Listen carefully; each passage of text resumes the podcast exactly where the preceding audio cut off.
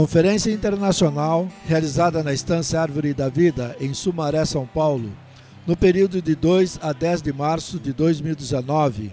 Tema geral: Cristo, poder de Deus e sabedoria de Deus. Mensagem 10. Despenseiros dos mistérios de Deus. Leitura bíblica. 1 Coríntios capítulo 4, versículos de 1 a 2. Ministrada na tarde de 6 de março de 2019, pelo irmão Ezra Amar. Ao eterno retornar, não espero nada mais. Amém. Só contigo quero estar. Hoje à tarde nós daremos sequência à palavra desses últimos dias.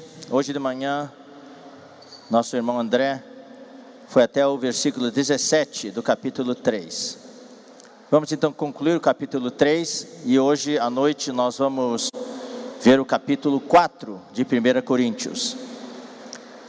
Em todos esses trechos, Paulo ah, fala de itens muito específicos, muito específicos, sobre Cristo, sobre a igreja, os problemas que há na igreja, o destaque que Cristo deve ter, Cristo sendo a solução de todos os problemas, e sabemos que o que é revelado em 1 Coríntios é Cristo e este crucificado.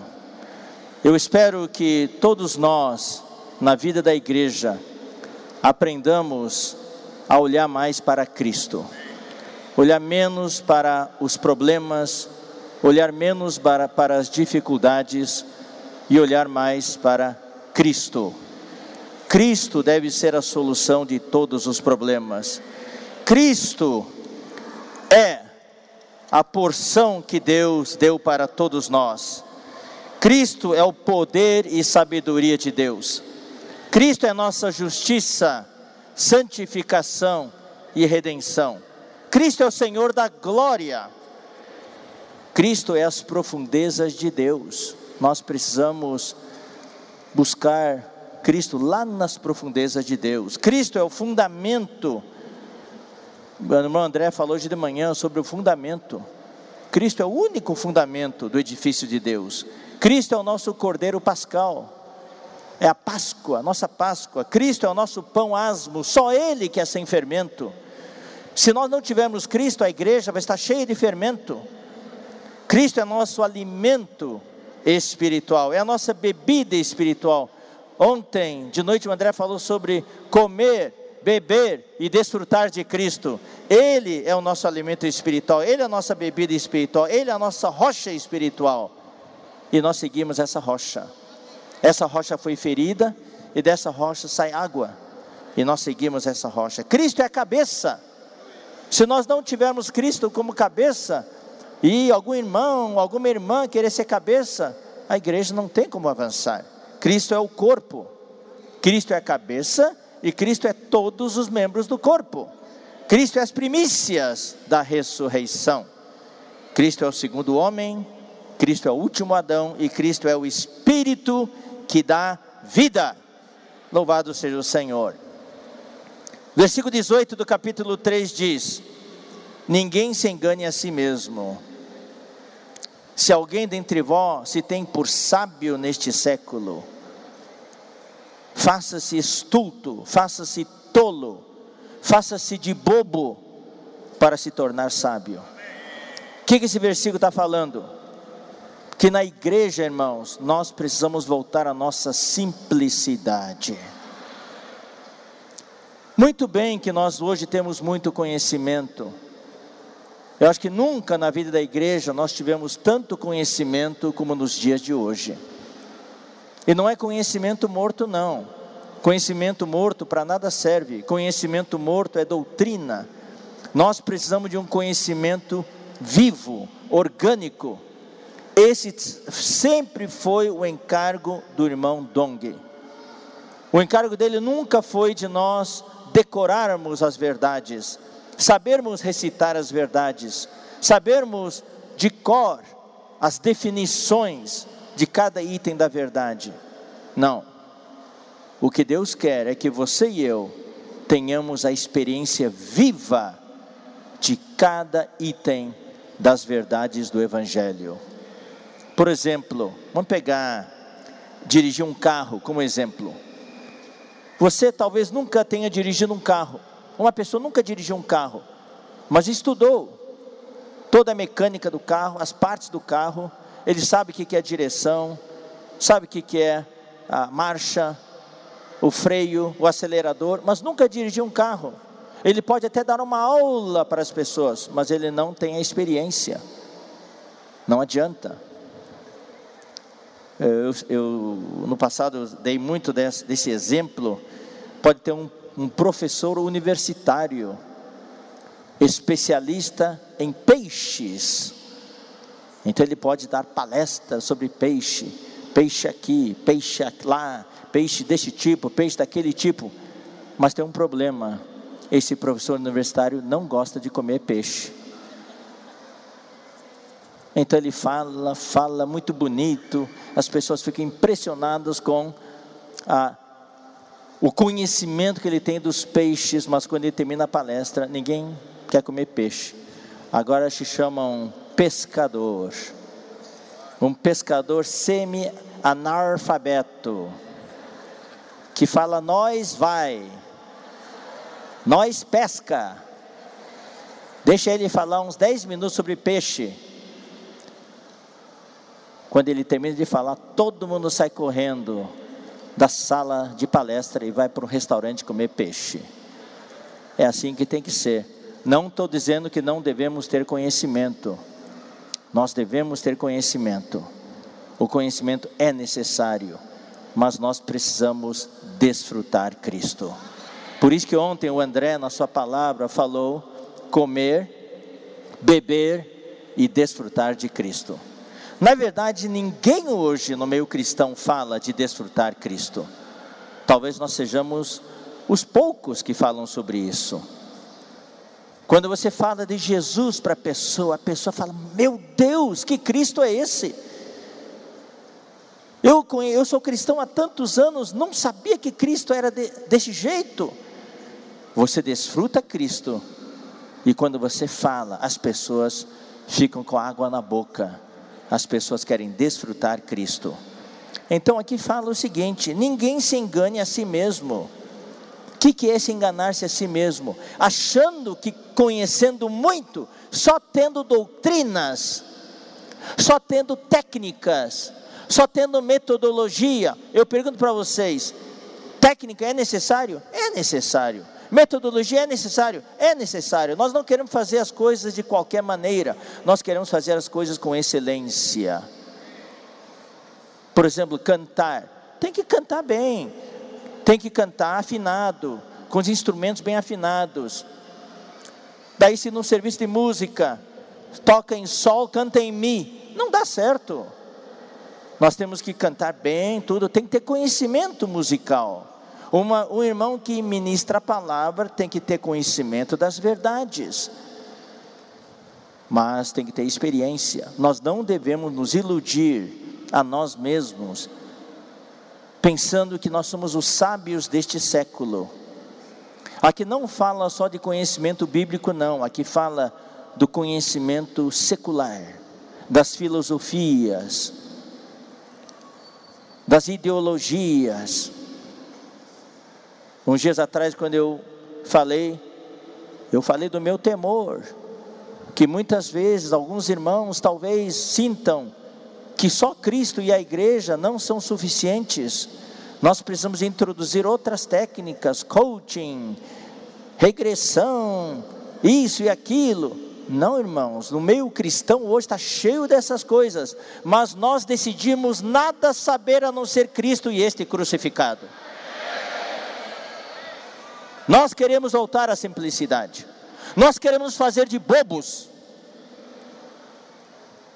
É a simplicidade que ganha as pessoas. Vocês notaram aquele dia no testemunho aqui, aqueles três jovens do Avança Jovem e a equipe do Douglas. O que que salta à vista? A simplicidade. É na simplicidade que as coisas funcionam, porque quando somos simples, só vemos Cristo. Eu não quero ver outra coisa, eu só quero ver Cristo. Então, se alguém entre vocês se acha sábio neste século, faça-se estulto, faça-se tolo, faça-se de bobo para se tornar sábio. Ou seja, volte à simplicidade, porque a sabedoria deste mundo é loucura diante de Deus. Deus não se agrada disso. Ele apanha os sábios na própria astúcia deles. E outra vez, o Senhor conhece os pensamentos dos sábios, que são pensamentos vãos. Agora vem o versículo 21. Portanto, ninguém se glorie nos homens. Por quê? Porque tudo é vosso. Por que que Paulo falou isso?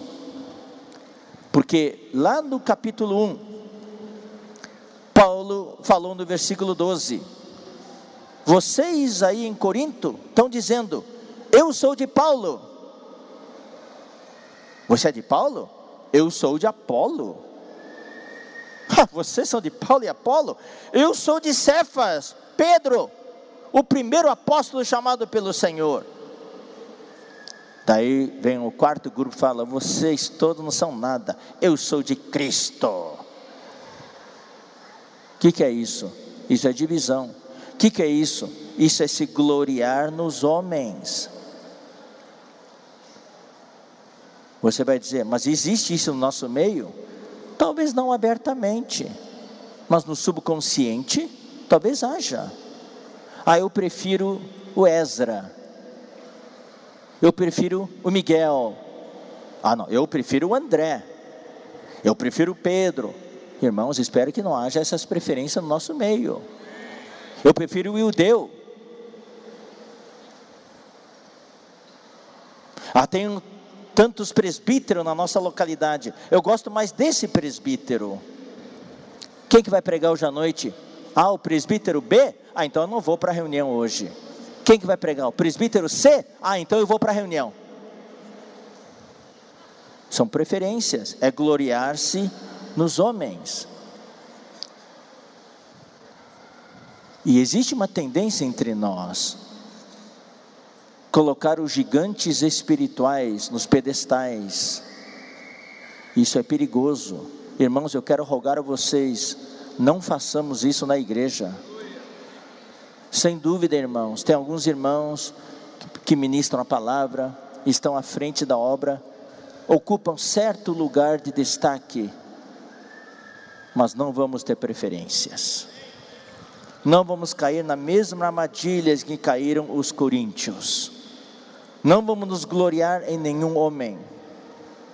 Todo problema que existe na igreja, problema sério, vem porque existem essas preferências. Preferimos um em detrimento do outro. Então Paulo fala aqui: para que se gloriar nos homens? Tudo é vosso. Paulo é vosso. Apolo é vosso. Cefas é vosso.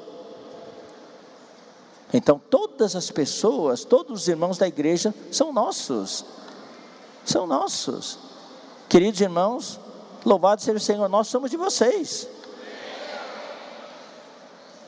Nós estamos aqui para servir vocês.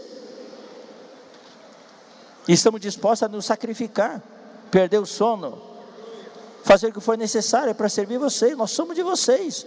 Nós somos escravos de Jesus Cristo. Mas não é só pessoas, o mundo também é vosso. Ah, mundo? Eu não quero mundo. Não. Todas as coisas positivas e todas as coisas negativas são nossos. Ah, eu não quero coisa negativa, só quero coisa positiva. Não. Positivo e negativo são todos nossos. Seja a vida, a vida é de vocês. A morte também é de vocês. Seja as coisas presentes, sejam as futuras, tudo é vosso. Tudo é da igreja e vós de Cristo, e Cristo de Deus. Tudo que tem no mundo pertence à igreja. Então você vai dizer, mas e as coisas negativas também? É, também. Você quer fugir das coisas negativas, né? Você acha que a sua igreja não é boa. Então Pedro, outro dia, mencionou que eu sempre falo assim: a melhor igreja é aquela que está mais longe de você. Como eu amo a igreja em Belém. Por quê? Porque leva quatro horas e meia de avião para chegar, e para ir de carro leva três dias ou mais. Os irmãos de lá são tão amáveis, claro, moram tão longe. A melhor igreja é a igreja em Taipé. Agora são o quê? Seis horas. São 18 horas. Lá são quatro horas da manhã. Eles vão acordar daqui a pouquinho. E nós vamos dormir daqui a pouco. Claro, é longe. O melhor irmão que eu amo é o Ezra. Então vem morar na minha casa.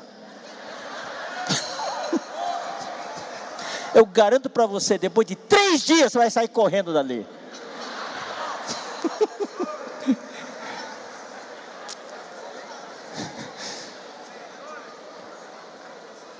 Não nos iludamos com essas coisas. Sabe qual é a melhor igreja? É a melhor igreja é aquela na qual você está.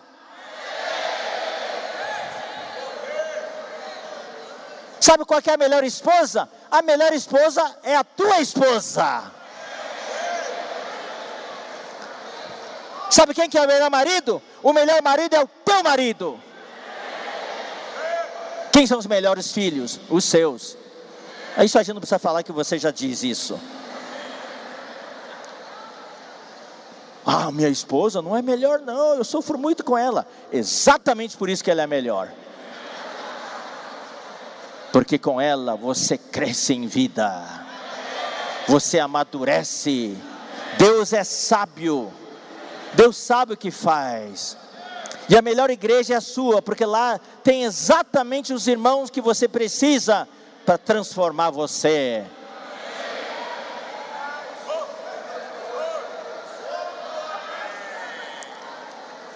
E eu tenho certeza absoluta, você vai para Belém do Pará, você vai descer do avião e falar: é uma honra descer na cidade onde Jesus nasceu. e você vai para a igreja, reunir na igreja, depois de duas semanas você dizer, vai coçar a cabeça dizer, hum, não é aquilo que eu pensava não. Sempre a outra igreja é melhor. Irmãos, aprendamos a agradecer a Deus. Tudo é nosso seja o mundo, seja a vida, seja a morte, seja o irmão Paulo, seja o irmão Apolo, o irmão Cefas, tudo é nosso.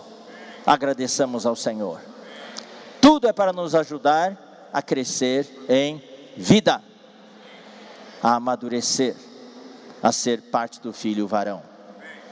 Capítulo 4. O capítulo 4 começa dizendo assim: Assim, pois, quando fala assim, pois, isso quer dizer, está ligado a tudo que foi escrito anteriormente, especialmente nesses últimos versículos que nós lemos. Já que tudo é nosso, tudo é para o nosso crescimento em vida, então, ah, eu vou dizer uma coisa, irmãos, não tem aquele versículo de Romanos 8, 28? Vamos aproveitar e ler esse versículo. Romanos 8, 28 sabemos que todas as coisas cooperam para o bem daqueles que amam a Deus, daqueles que são chamados segundo o seu propósito. Todas as coisas cooperam para o bem. Sejam as coisas da vida, as coisas da morte, a situação na igreja, todas as coisas cooperam para o bem daqueles que amam a Deus. Então eu pergunto: você ama a Deus? Você ama a Deus? Então tudo que acontece na sua vida é para o seu bem. Não vamos reclamar, vamos agradecer o Senhor. Então, baseado nisso, Paulo fala: importa que os homens, quem são esses homens? Os homens em geral, nos considerem como ministros de Cristo, servos de Cristo a palavra que é servos, criados. Tá? Serventes, a palavra é usada para os serventes dos magistrados. O juiz naquele tempo tinha serventes, esses então serviam os magistrados. É importante que os homens nos considerem que todos os seus vizinhos, os seus parentes, os seus amigos, quando olham para você, falam assim: ó, lá está um servo de Deus, lá está um servo de Cristo, e despenseiros dos mistérios de Deus. É importante, importa, é necessário que todos os homens nos considerem como servos de Cristo e despenseiros dos mistérios de Deus. O que, que é esse despenseiro? Nós temos na Bíblia a palavra grega oikonomia, que é traduzida na nossa Bíblia, na nossa versão, como dispensação mas a tradução literal seria economia, que é a economia de Deus. O que, que significa economia? O que, que é economia de Deus? A economia de Deus não quer dizer que a situação está tão preta, tão difícil, que Deus hoje está economizando. Não, não é isso. Economia, essa palavra é oiko formada de oikonomia, formada de duas partes: oikos, que quer dizer casa, e nomos, que quer dizer lei. Ou seja, é a lei que tem dentro de casa. É o regulamento que tem dentro de casa, são as normas da casa. Vocês sabem, né? Tem as irmãs que são as donas de casa, elas são as rainhas do lar. E ai do marido que não colocar as coisas nos seus devidos lugares. Na minha casa eu tenho que negociar o espaço do balcão com a minha esposa. Eu gosto de pimenta, eu gosto de café e eu ocupo uma boa parte do balcão com minhas pimentas meus cafés. Então nós temos que negociar o espaço do balcão. Mas ela é a rainha do lar é a dona de casa, então tem as normas da casa. Antigamente as casas eram muito grandes, especialmente no tempo do Império Romano, no tempo ah, em que a igreja ah, primitiva existia, havia aqueles lares grandes, e naquelas casas moravam várias gerações, o avô, os filhos, os netos moravam todos juntos. Então havia muita gente morando dentro de casa, havia muitos criados, muitos servos, e havia uma pessoa que era responsável por administrar tudo. Essa pessoa era parecida com a pessoa de José na casa de Potifar, se lembra? Ele cuidava de toda a casa de Potifar, e Potifar não mexia em nada, ele só cuidava da comida que entrava na sua boca. Fora isso, quem cuidava de tudo era José. Pois bem, José era tal pessoa. Essa pessoa é chamada economo, ou despenseiro, ou mordomo. São todos sinônimos. Então existia a regra da casa. Que, que esse economo, que, que esse despenseiro, e que, que esse mordomo tinha que fazer? Ele tinha de administrar os bens da casa, o dinheiro da casa, os alimentos, as roupas, a educação das crianças, tudo estava debaixo da sua administração. Ele tinha de se certificar que todas as pessoas da casa recebiam o cuidado, recebiam o alimento, recebiam os remédios, recebiam a roupa, então ele fazia essa administração. Então isso era a economia da casa. Hoje essa palavra é usada para um país, a economia brasileira. Então naquela casa da antiguidade havia as riquezas do dono da casa e o mordomo tinha de cuidar, administrar as riquezas daquela casa e distribuir para os moradores daquela casa. O que é a economia de um país? O presidente, quando se candidata, todo mundo presta atenção ao seu plano econômico. É a principal coisa. Existe a política, as relações exteriores, a política internacional, a política social e assim por diante, mas todo mundo presta atenção para o plano econômico. O plano econômico tem a ver com as riquezas de um país. Hoje, na modernidade, o que, que se espera de um bom governante? O país tem os seus recursos naturais, recursos minerais, recursos agrícolas, recursos hídricos, recursos humanos, etc, etc. E o presidente deve ter o seu plano econômico para multiplicar as riquezas de um país. Como é que um país se torna rico?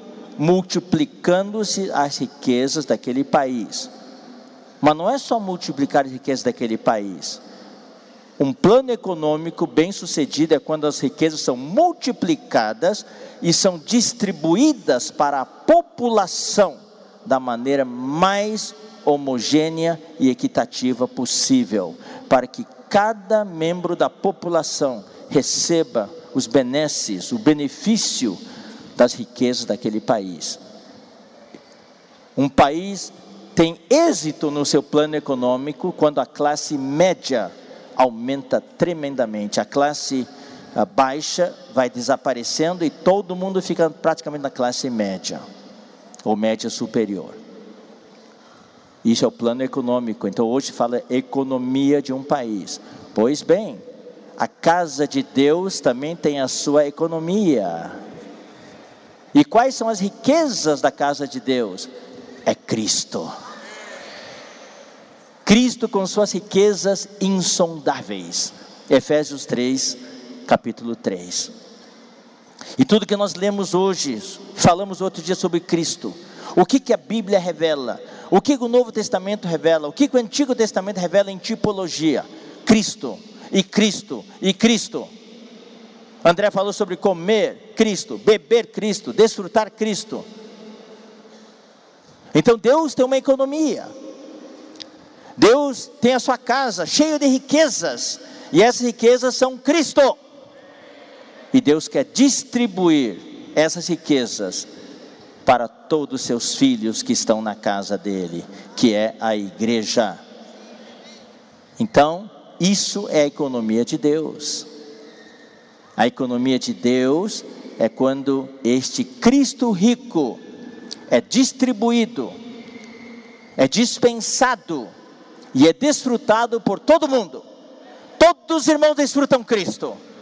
Todos os irmãos estão empolgados, todos os irmãos estão alegres porque desfrutamos Cristo. Todos os irmãos estão com as bochechas coradas, demonstrando saúde, vitalidade, porque nós comemos adequadamente, bebemos adequadamente e desfrutamos Cristo bastante. Mas a economia de Deus só funciona quando existem os ministros, quando existem os mordomos. É que um país o presidente pode ter um melhor plano econômico, mas sem os ministros dele, sem os seus ministérios, ele não tem como levar a cabo o plano econômico dele. Então ele tem de se assessorar com a sua equipe econômica, com os seus ministros. Pois bem, Paulo aqui no capítulo 4, ele abre um espaço não está falando mais de Cristo e a igreja. Temporariamente, ele fala dos ministros de Cristo e dos despenseiros de Deus. É a nossa pessoa. Deus, nesta noite, está preocupado com a sua pessoa. Quem que é você? Quem que é você hoje à noite? Aqui fala: será que as pessoas reconhecem você um servo, um ministro de Cristo? Será que as pessoas reconhecem a você um despenseiro dos mistérios de Deus?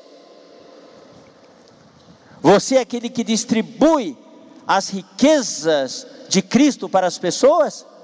Deus tem uma economia, mas a economia dele não vai ter sucesso, não vai ter êxito a não ser que nós tenhamos na casa dele milhares e milhares de mordomos, milhares de econômicos, milhares de despenseiros para distribuir as riquezas de Cristo para as pessoas. É que nem um restaurante, o melhor restaurante do mundo. Lá dentro da cozinha, os melhores cozinheiros, pratos deliciosos, riquíssimos. E lá fora, cheio de clientes, esfomeados, loucos para provar aquela comida. Mas a comida não sai da cozinha, porque não tem garçom. Não tem garçom.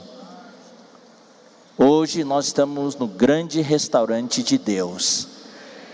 O que, que se faz nesse restaurante? É a mensagem do André. Nós comemos Cristo, bebemos Cristo e queremos desfrutar boa comida. Cadê os garçons? Eu pergunto: cadê os garçons? Aê! Garçom é o termo popular para mordomo, econômico e despenseiro. Então eu vou simplificar esse versículo. Assim importa que os homens nos considerem como servos de Cristo e garçons das riquezas de Deus. O que, que é o Expo Livro? O Expo Livro vai levar um monte de riquezas, um monte de comida, e vai sair por aí distribuindo comida. E nós vamos precisar de uma equipe de garçons. Então, as inscrições estão abertas para os garçons, para sair com o Expo Livro. O que, que é a comportagem dinâmica? Olha quanta riqueza! Quem quer comer? Quem quer comer?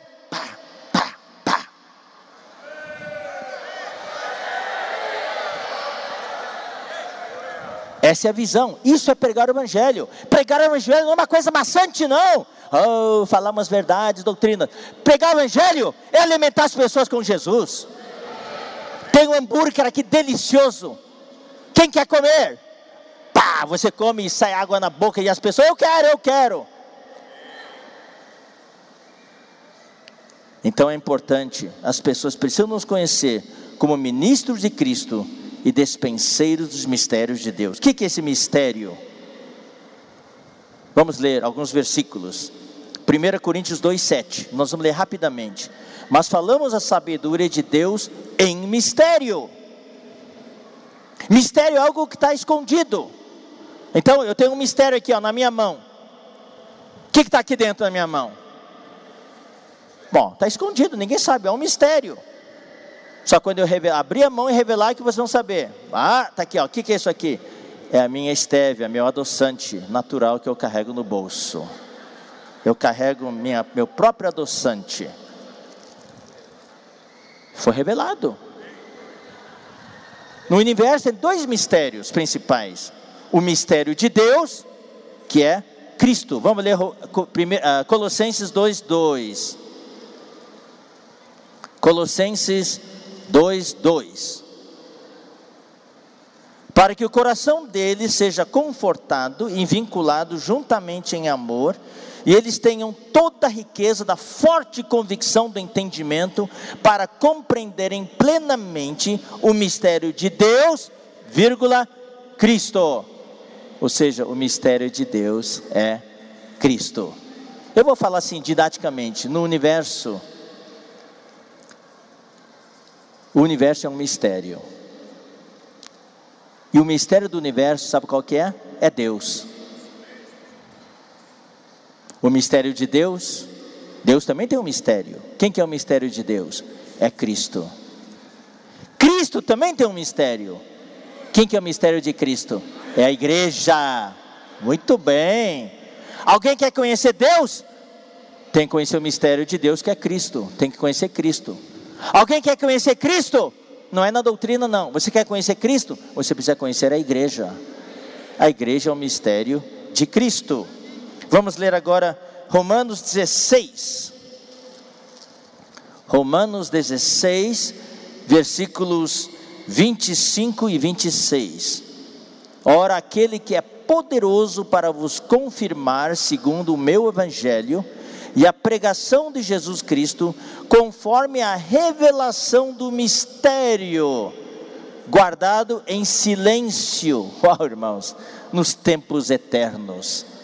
Ficou lá por milhões e milhões e milhões de anos guardado em silêncio, mas que agora se tornou manifesto e foi dado a conhecer por meio das escrituras proféticas, segundo o mandamento do Deus eterno, para a obediência por fé entre todas as nações. Vamos ler Efésios 1, 9. Efésios 1, desvendando-nos o mistério da sua vontade. O André leu isso ontem. Segundo o seu beneplácito, que propusera em Cristo. Nas versões melhores fala que propusera em si mesmo. Aqui fala do mistério da vontade de Deus. Quem que é o mistério da vontade de Deus? É a igreja. Capítulo 3, versículo 3. Pois, segundo uma revelação, me foi dado conhecer o mistério, conforme escrevi há pouco, resumidamente. Pelo que, quando ledes, podeis compreender o meu discernimento do mistério de Cristo, o qual em outras gerações não foi dado a conhecer aos filhos dos homens, como agora foi revelado aos seus santos apóstolos e profetas no Espírito. Esse mistério foi revelado aos apóstolos e aos profetas, aqueles que falam a palavra profética para a igreja. A saber, que os gentios são co-herdeiros, membros do mesmo corpo. O que, que é isso? Isso é a igreja. É a igreja. Os gentios e os judeus são co-herdeiros, membros do mesmo corpo. Que corpo é esse? É o corpo de Cristo, que é a igreja e coparticipantes da promessa em Cristo Jesus por meio do Evangelho, do qual fui constituído ministro, conforme o dom da graça de Deus a mim concedida, segundo a força operante do seu poder. A mim, o menor de todos os santos, me foi dada esta graça. Paulo realmente era esse despenseiro. Qual era a graça que ele recebeu? De pregar aos gentios o evangelho do que? Das insondáveis riquezas de Cristo. Aí são as riquezas da casa de Deus. E essas riquezas são insondáveis. Ou seja, não tem fim. Não tem fim. A sonda, eu já expliquei muitas vezes aqui, a sonda é algo usado no mar. O, o submarino também tem o sonar. O sonar é para sondar o fundo do oceano. Daí bate no fundo do oceano e volta. Daí pega, já sabe, calcula a profundidade. Antigamente não tinha o sonar, era sonda, era um peso na ponta de uma corda, de um barbante. Daí soltava e descia. Quando batia na areia no fundo, daí eles daí tinha as marcas do barbante, eles sabiam quantos metros tem, 10 metros de profundidade. E quando o navio chegava perto da costa, eles iam soltando a sonda. E ó, ó só tem mais 5 metros, cuidado, mais 4 metros. Daí o navio tinha que lançar âncora ali. Pois bem, vamos lançar agora a sonda em Cristo.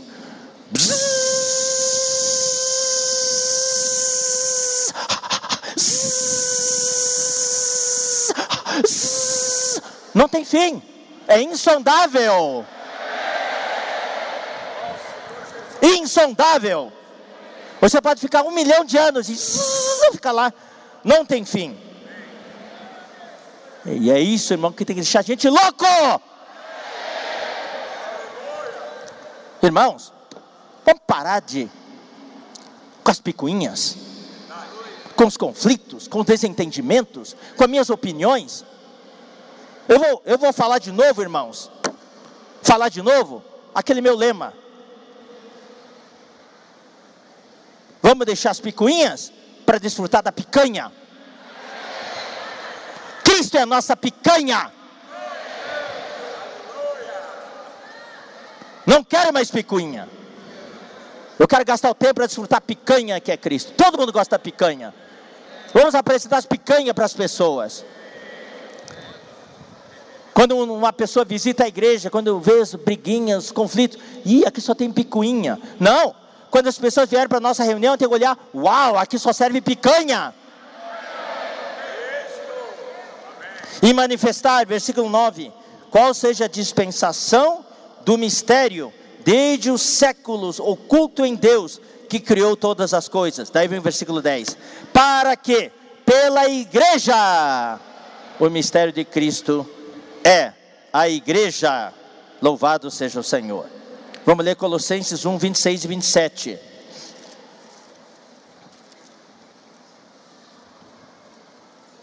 O mistério que estiver oculto dos séculos e das gerações, agora todavia se manifestou aos seus santos, aos quais Deus quis dar a conhecer qual seja a riqueza da glória deste mistério entre quem? Entre os gentios, isto é, Cristo em vós, a esperança da glória. O que, que é Cristo em vós, a esperança da glória? É a igreja. Cristo está em nós. E nós temos a esperança da glória. Estamos, já fomos perdoados nossos pecados, já fomos justificados, já fomos reconciliados, estamos sendo santificados, estamos sendo transformados, estamos sendo conformados e um dia seremos glorificados. Essa é a esperança da glória. Colossenses capítulo 4, versículo 3. Suplicai ao mesmo tempo também por nós, para que Deus nos abra a porta à palavra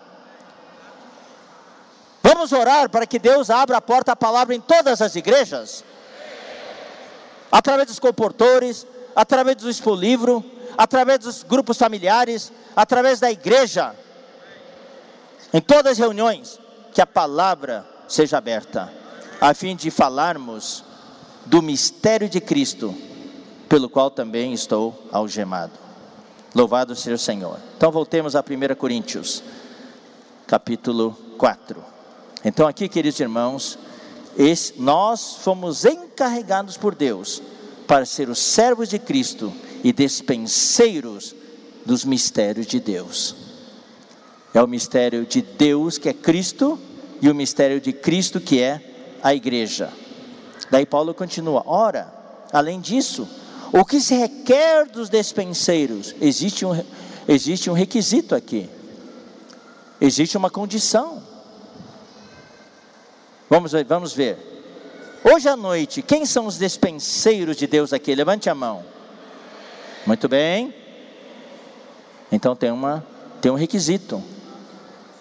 O que se requer de você esta noite é que cada um de vocês seja encontrado fiel.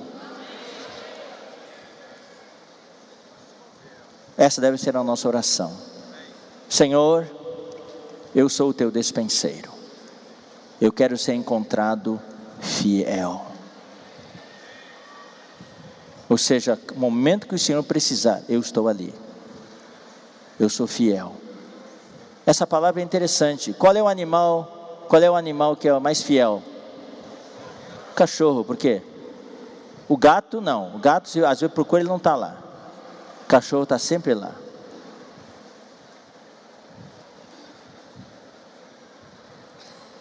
Deus é fiel. Toda vez que você precisar, Ele cumpre a sua palavra. E nós também precisamos ser fiéis. Daí, a partir do versículo 3, Paulo começa a falar de alguns aspectos muito íntimos relacionados aos servos de Cristo, aos despenseiros de Deus. E é um pouco difícil de entender. Ora, além disso, o que se requer do dispenseiro é que cada um deles seja encontrado fiel. Todavia, a mim muito pouco se me dá de ser julgado por vós, ou por tribunal humano. Tribunal humano, queridos irmãos, essa frase é, o literal é dia humano. Dia humano. O que, é o dia humano? É, é, está em contraste com 1 Coríntios 3, 13. manifesta se tornar a obra de cada um, pois o dia, o dia maiúsculo, o André falou disso hoje de manhã. O que, que é esse o dia? É o dia do quê? Do tribunal de Cristo, o dia do julgamento. Então, o dia humano é o tribunal humano, por isso que traduziram como tribunal humano.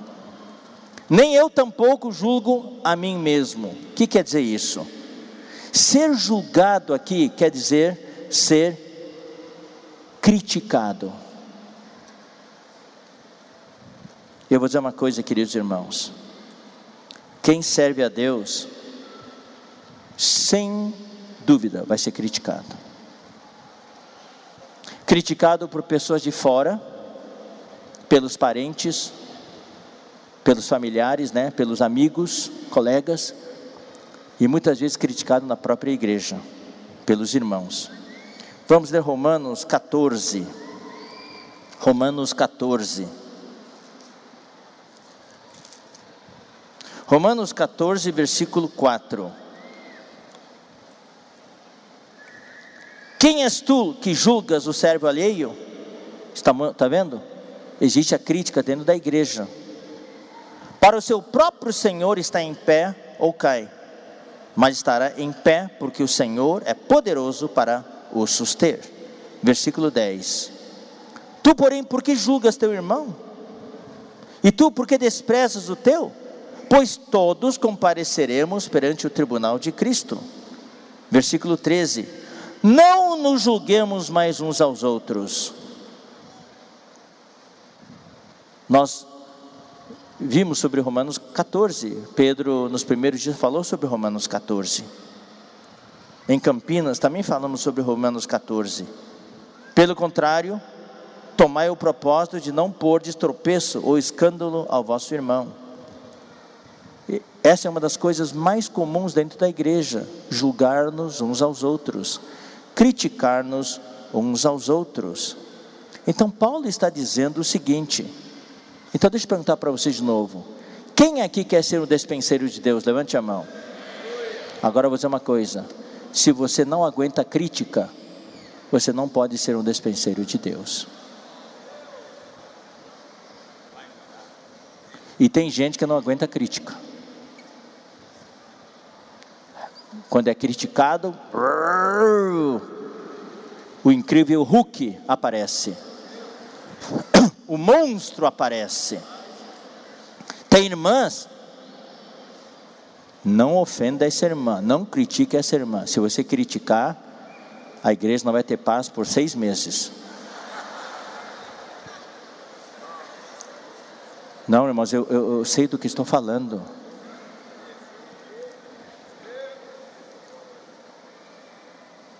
Nós que servimos o Senhor, temos de aprender a não nos importar com as críticas ou ser julgado pelos outros. Porque no momento que você é criticado e você começa a se importar com isso, se preocupar com isso, você não pode, você vai ficar todo o tempo tentando administrar esses sentimentos. Eu, eu quero, à medida que eu for falando, eu quero mencionar a vida de um irmão a quem eu servi por muitos anos. E eu vejo nele um testemunho vivo de alguém que praticou essa palavra. É o nosso amado irmão Dong. Ele foi violentamente criticado em seu ministério, especialmente nos últimos anos, últimos 15, 20 anos. Criticado pelos irmãos de dentro, criticado pelos cooperadores internacionais. E o Pedro falou nos primeiros dias ao ponto de ser excluído. E todos nós fomos excluídos juntos. Eu dizer uma coisa, irmão: se você está vivo, e você está ativo servindo o Senhor, você vai ser criticado. A melhor maneira para não ser criticado, na verdade, o irmão Dong falou para nós: não tenha medo de errar. Se errar, a gente deve se arrepender, pedir perdão e avançar. Corrigir o nosso erro e avançar. Então eu vou aplicar também o mesmo princípio. Se você não quer ser criticado, ou se você não quer errar, então não faça nada, você não vai errar. Agora, se você não quer ser criticado, então é melhor não fazer nada, daí você não vai ser criticado. Não, embora quando você não faz nada, você também vai ser criticado. Ele não está fazendo nada.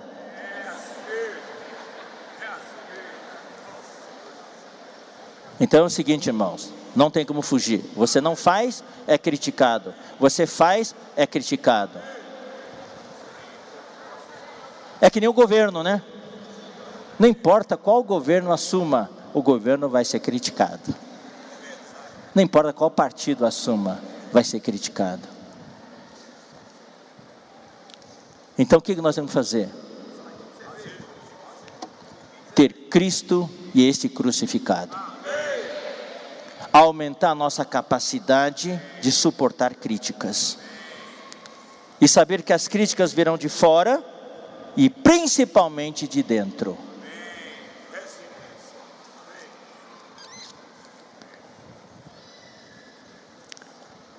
Quando o irmão Dong estava conosco, ele era o nosso guarda-chuva. E nós estávamos debaixo do guarda-chuva dele. Ele levava toda a água cair em cima dele. Agora o Mondong partiu. Nós que estamos à frente da obra, vamos ter de aprender a nos molhar. E queremos ser o guarda-chuva de vocês.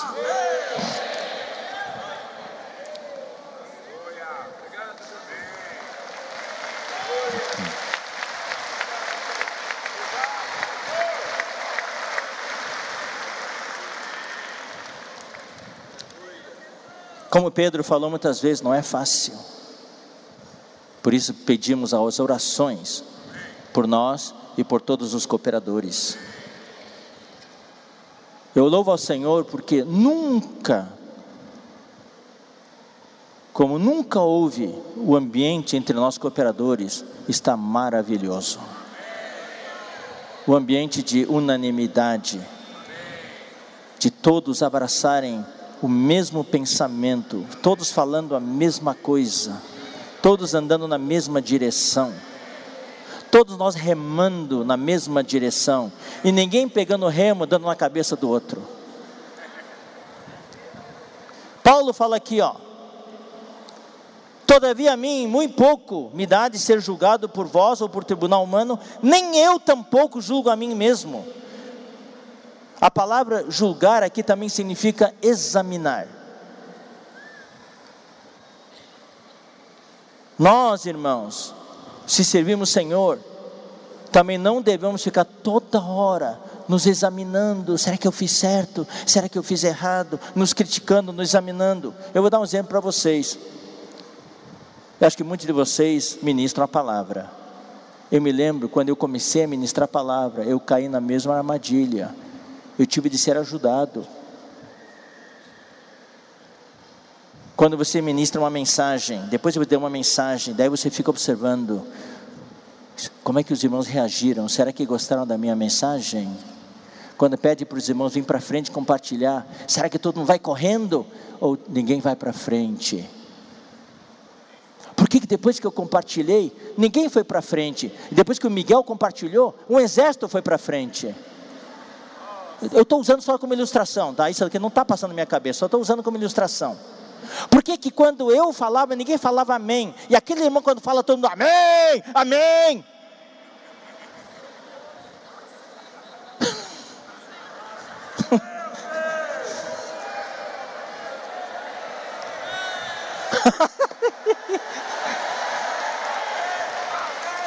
Quando você começa a se autoexaminar desse jeito, irmão, só vai ver decepção.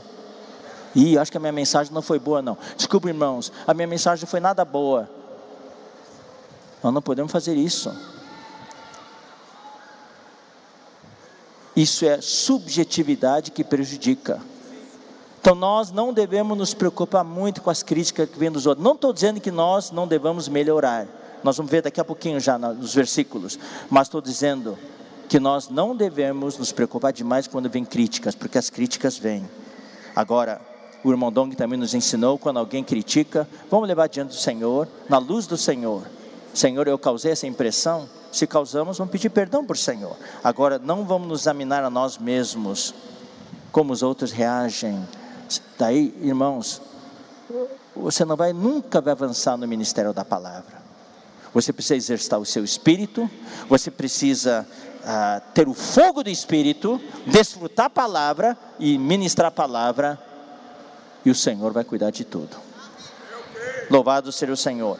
Porque de nada me argue a consciência, contudo, então eu examino. Se você for assim, tá, então vou ver, tem alguma impressão? Não.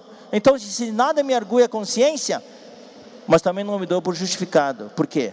Porque quem me julga é o Senhor. O temor do Senhor nós precisamos ter. Quem é o despenseiro tem que servir no temor do Senhor, sabendo que um dia nós vamos ser julgados pelo Senhor. Portanto, nada julgueis antes do tempo, até que venha o Senhor, o qual não somente trará plena luz as coisas ocultas das trevas. Romanos 2, 16.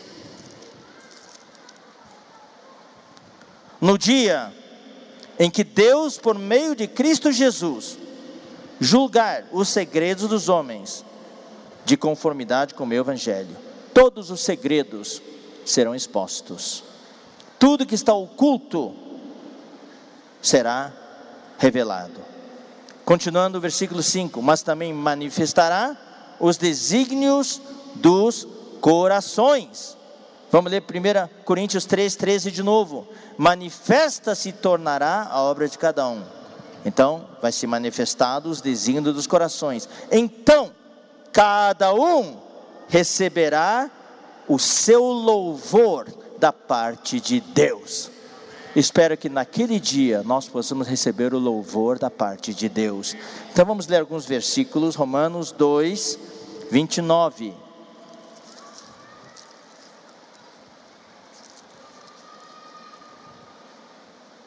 Porém, judeu é aquele que o é interiormente, e circuncisão, a que é do coração, no espírito, não segundo a letra, e cujo louvor não procede dos homens, mas de Deus. Uma das características de um despenseiro dos mistérios de Deus, de um mordomo da casa de Deus, é que nós não devemos buscar o louvor dos homens, nós servimos para buscar o louvor de Deus. Deus deve nos louvar. Não estamos aqui para agradar a homens. Vamos ler 1 Coríntios 3, 8.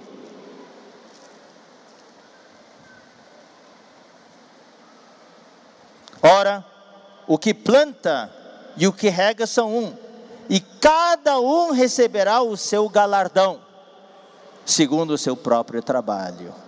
Então nós devemos trabalhar, servir, para receber o galardão. 2 Coríntios, capítulo 10, versículo 18. Porque não é aprovado quem a si mesmo se louva meu irmão, vocês viram o trabalho que eu fiz? Eu acho que ninguém notou, né? Olha que trabalho excelente que eu fiz. Não, não, não é aprovado quem a si mesmo se louva, e sim aquele a quem o Senhor louva. Nós devemos ser despenseiro da casa de Deus que sirva com humildade, com simplicidade. Por um lado, somos despenseiros dos mistérios de Deus, na casa de Deus. Por outro lado, nós somos os servos, os criados de Jesus Cristo. Agora, vamos entrar no versículo 6. No versículo 6, nós temos algo também um pouco difícil de entender.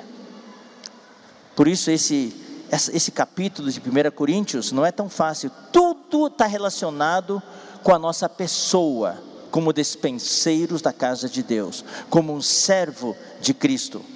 Daí Paulo fala o seguinte: estas coisas, irmãos, apliquei-as figuradamente a mim e a Apolo por vossa causa.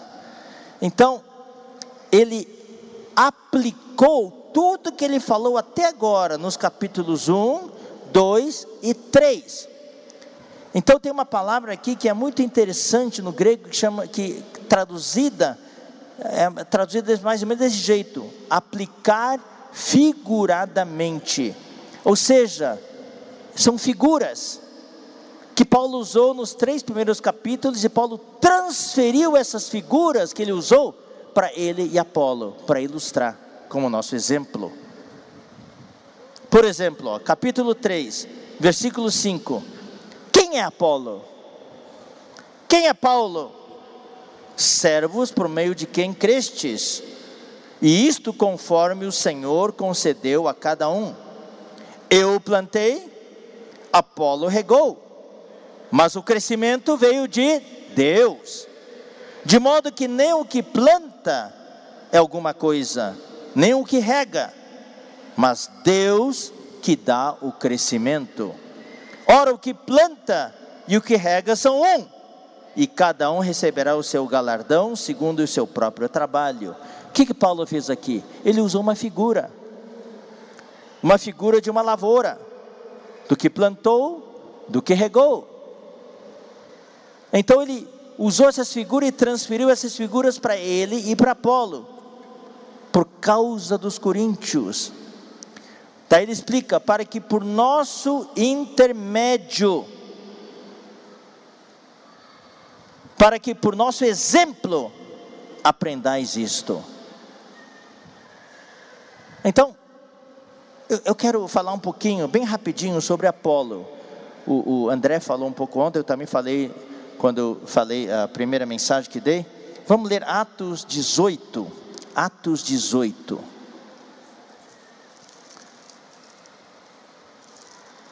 Atos 18, versículo 24.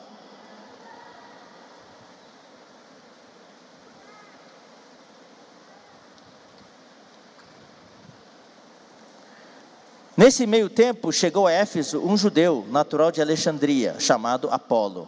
Agora vem a característica.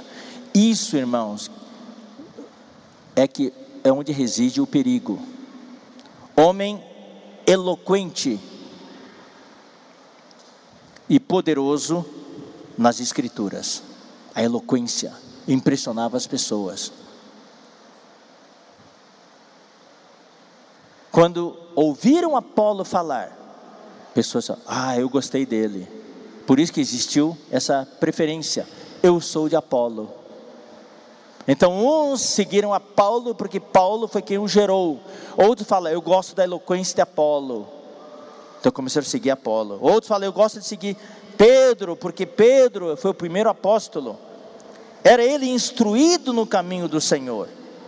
E sendo fervoroso de espírito, falava e ensinava com precisão a respeito de Jesus, conhecendo apenas o batismo de João. Então ele tinha, mas ele tinha uma deficiência no seu ministério. Ele, pois, começou a falar ousadamente na sinagoga. Ouvindo-o, porém, Priscila e Áquila tomaram-no consigo e com mais exatidão lhe expuseram o caminho de Deus. Querendo ele percorrer a Caia, animaram-no os irmãos e escreveram aos discípulos para o receberem. Tendo chegado, auxiliou muito aqueles que, mediante a graça, haviam crido, porque com grande poder convencia publicamente os judeus, provando por meio das Escrituras que o Cristo é Jesus. Então ele era um homem poderoso na palavra, quando ele falava, uau, impressionava as pessoas. Paulo não. Paulo era muito culto, mas quando ele falava, ele poderia falar da mesma maneira, mas ele procurava não falar desse jeito. Vamos ler o capítulo 2. Eu, irmãos, quando fui ter convosco, anunciando-vos o testemunho de Deus, não o fiz com ostentação de linguagem ou de sabedoria. Ele poderia falar com eloquência, poderia falar, porque decidi nada saber entre vós, senão a Jesus Cristo e esse crucificado. E foi em fraqueza. Que negócio é esse, Paulo? Não devia demonstrar força? Não, Paulo foi em fraqueza.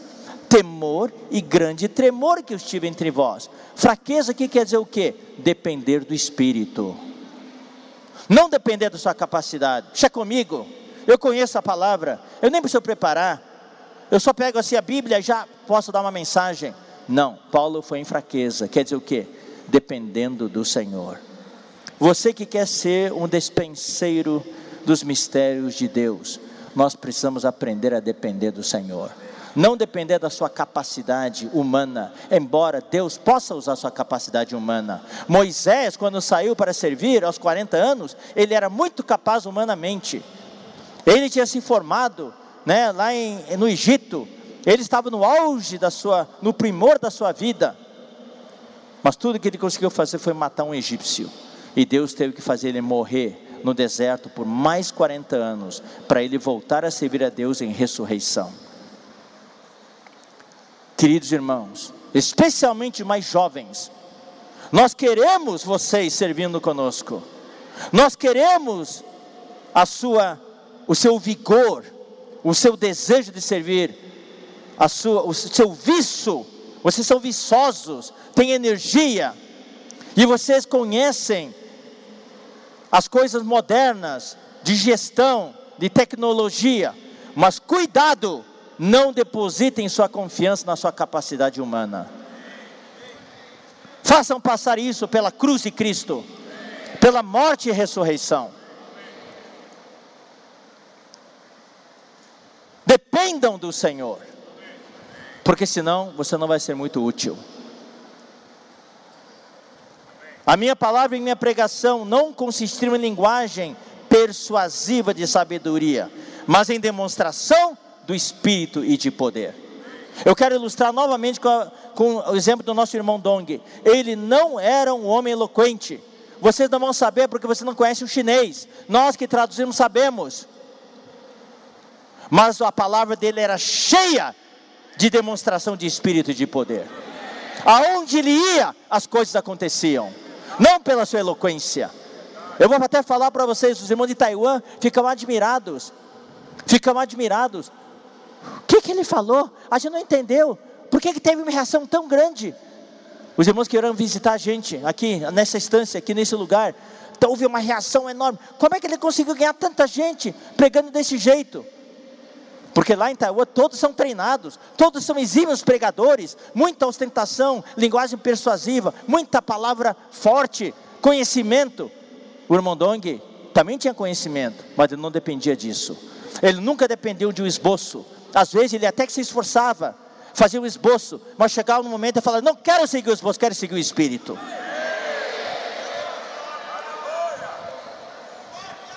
E às vezes, irmãos, eu vou dizer uma coisa, a gente traduzindo, a gente sentia o Espírito saindo, saindo, saindo, e aí ficava louco traduzindo para ele.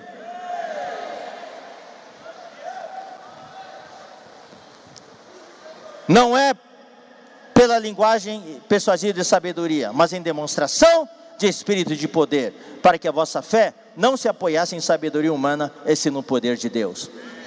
Ah, falando do irmão Dong, me lembrei de um fato. Voltando à questão de ser julgado por tribunal humano, anos atrás. Irmãos, essa experiência, eu nunca falei em público, mas eu sinto agora no espírito que eu preciso falar em público.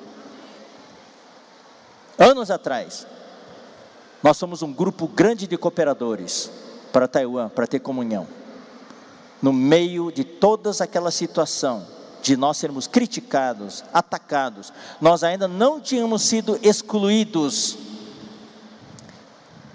eu fui oito vezes para os Estados Unidos e essa vez para Taiwan, junto com os irmãos.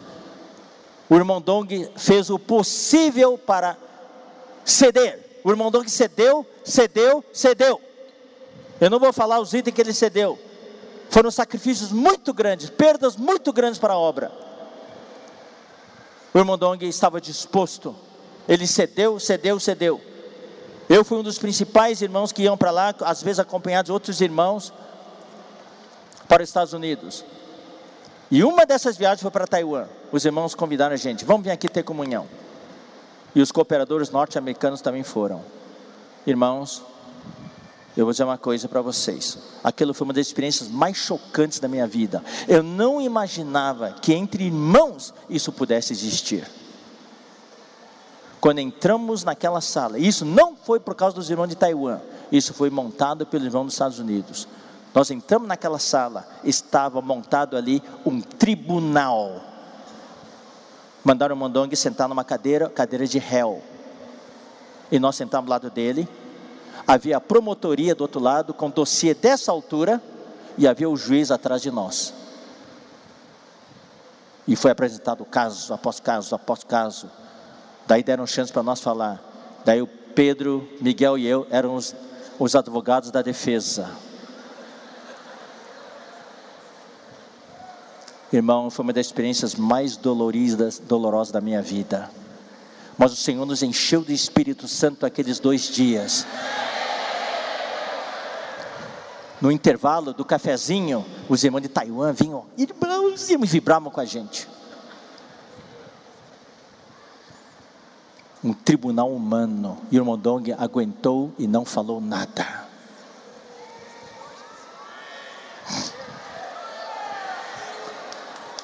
Fomos atacados na internet, direto. Os irmãos norte-americanos gostam de usar a sua eloquência, atacar na internet. Eles esperavam que nós revidássemos, daí seria uma guerra na internet. Eu fui tentado a responder. Porque eu gosto de uma briguinha. Os irmãos sabem disso. Mas o irmão Dong não deixou. Nós não revidamos, não respondemos uma carta.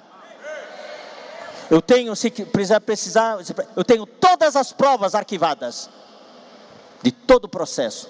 Se apresentar, vai causar um escarcel. O irmão Dong falou: não vamos nos justificar. Ele praticou isso a mim muito pouco se me dá de ser julgado por vós ou por tribunal humano. Nem eu tampouco julgo a mim mesmo. Eu conheci um homem que praticou essa palavra. Voltemos ao versículo 6. Estas coisas, irmãos, apliquei-as figuradamente a mim mesmo e Apolo por vossa causa. Então você sabe quem é Apolo por isso que Paulo menciona ele e Apolo. Você vê a diferença aqui. Ele fala isso porque os coríntios tinham preferência, uns por ele e outros por, por Apolo, em detrimento da unidade da igreja da, e, da, e da unanimidade. Não ultrapasseis o que está escrito. Esse, o que está escrito, não se refere tem gente que acha que se refere ao Antigo Testamento, mas de acordo com o contexto, se refere ao que Paulo escreveu aqui a fim de que ninguém se ensoberbeça a favor de um em detrimento de outro. Não vale a pena. Não vale a pena. Não vamos ultrapassar o que está escrito. O que está escrito, ó, vamos ver aqui, é 1, capítulo 1, versículo 13. Acaso Cristo está dividido? Foi Paulo crucificado em favor de vós? Ou fostes porventura batizados em nome de Paulo? capítulo 3, versículos 5 a 7, nós já lemos. Quem é Apolo? Quem é Paulo? Eu plantei, Apolo regou, etc, etc.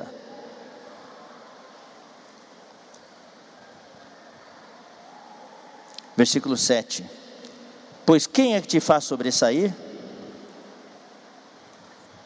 Sobressair é se distinguir, aparecer em mais em evidência ou seja, os coríntios queriam aparecer agora, queriam sobressair. E que tens tu que não tenhas recebido? E se o recebeste, por que te vanglorias como se não o tiveras recebido? Paulo está dizendo para eles: tudo que vocês têm, vocês receberam. Eu passei para vocês. Por que, que agora vocês querem sobressair? Aparecer, excluindo um, incluindo o outro, preferindo um ao outro. O que que você tem que não, você não tem recebido? E o que você recebeu? Por que fica se vangloriando como se você não tivesse recebido? Você não tinha nada antes. Daí Paulo fala no versículo 8: Ah, vocês já estão fartos estão saciados, com a barriga cheia. Vocês já estão ricos. Vocês agora não precisam mais dos apóstolos. Vocês se esqueceram de como vocês eram no início. Agora, depois de alguns anos, vocês já têm um conhecimento, vocês já sabem, acham que sabem como é que são as coisas. Você não precisa mais, você quer agora fazer as coisas por conta. Você não precisa mais de nós. Chegaste a reinar sem nós. Mas estava realmente reinando? Paulo fala assim: ó, tomara reinasses.